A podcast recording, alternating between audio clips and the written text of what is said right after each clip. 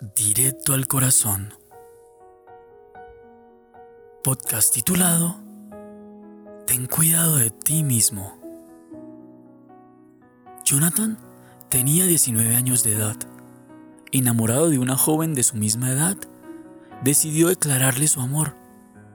Pero ella le manifestó con sinceridad que no tenía ningún interés en él.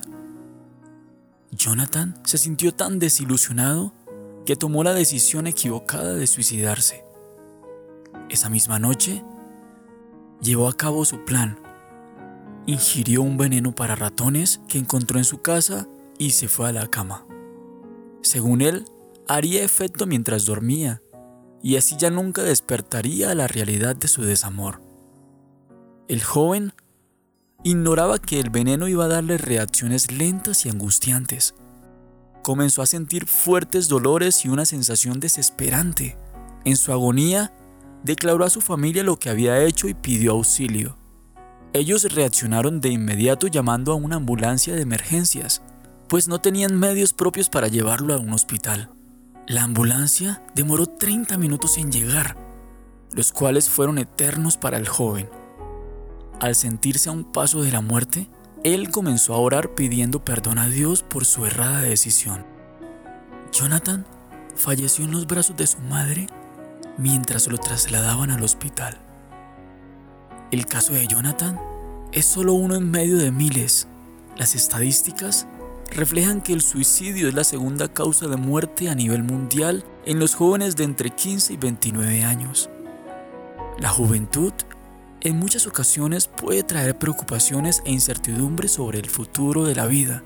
Generalmente aparecen preguntas tales como ¿con quién me casaré? ¿Lograré culminar una carrera? ¿Podré lograr mis metas en la vida? ¿Me irá bien? Y tras ello aparece el temor y la inseguridad.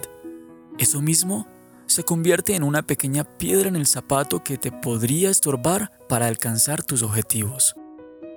De esa forma, te puedes convertir tú mismo en tu peor enemigo.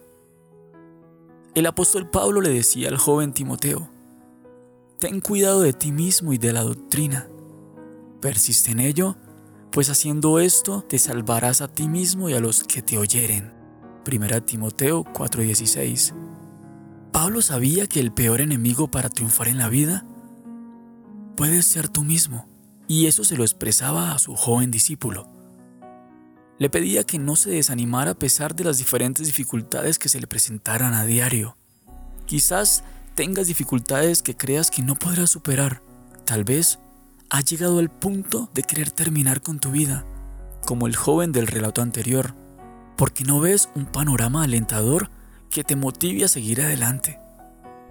También podría ser el caso contrario tu ego es tan alto que te sientes autosuficiente.